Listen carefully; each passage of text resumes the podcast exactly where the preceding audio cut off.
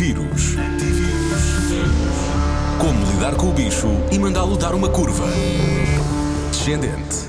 Responda a Ana Martins, o médico internista do Centro Hospitalar de Lisboa Central e professor assistente na Faculdade de Ciências Médicas de Lisboa, Dr. André Almeida. E a pergunta é: Quando a Saúde 24 não atende, o que é que eu devo fazer?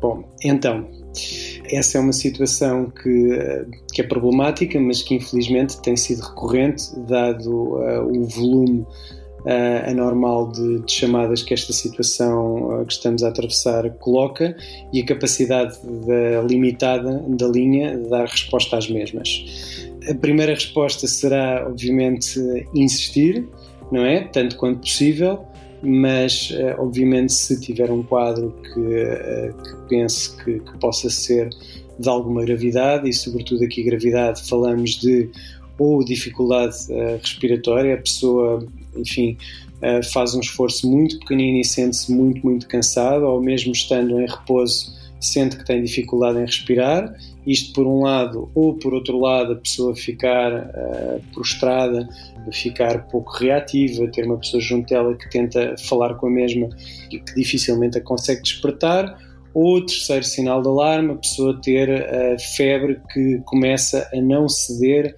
aos, uh, aos medicamentos que se tomam para a febre. Se tivermos algum destes sinais de gravidade, devemos então, uh, devemos então contactar o, portanto, o 112, não é? no fundo recorrer à linha de, de emergência médica. Caso um, não tenha nenhum sinal de alarme, os sintomas sejam benignos, a indicação é tanto quanto possível para insistir com a linha de saúde 24. Tem dúvidas? Tem dúvidas? A Rádio Comercial pergunta aos especialistas. Antivírus. Na Rádio Comercial.